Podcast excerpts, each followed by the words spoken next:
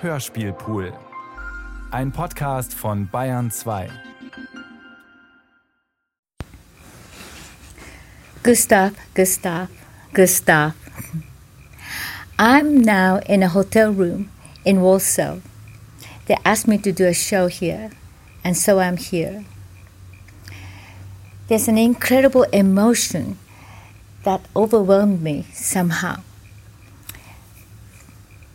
And I was tired and I fell asleep. I had a brief nap, woke up, and somehow I felt so good. And I was running around the suite like a little boy.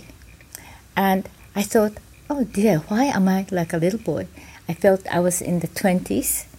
And I looked at the mirror, and there I was.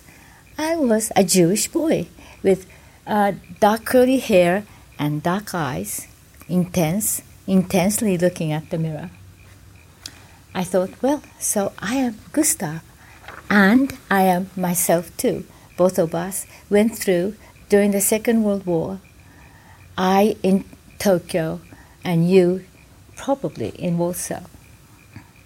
So, this is a poem that I wrote probably about 20 years ago, but I never dedicated to anybody. So I am now dedicating to you. Hell in Paradise. This is hell in paradise. We're all asleep or paralyzed. Why are we scared to verbalize our multicolored dreams? When will we come to realize we're all stoned or pacified while the boogeymen organize their multi level schemes? Underqualified for love, overqualified for life, sticking our heads in slime, thinking we're in our prime, mesmerized by mythology, hypnotized by ideology, antagonized by reality, vandalized by insanity, desensitized by fraternity, sanitized by policy, jeopardized by lunacy.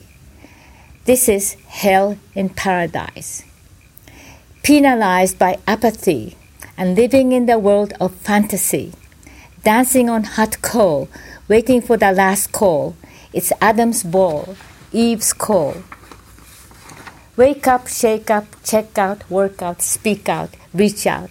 It's time to, time to, time to, two, two, two, two, two, two.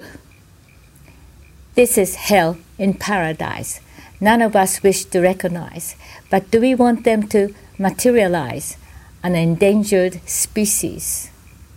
Exercise institution, exercise intuition, mobilize transition with inspiration for life. I thought the fact that I'm reading this in a Warsaw hotel, in a very transient situation, but my life was always transient. And so here it is. Voila. I love you, Gustav.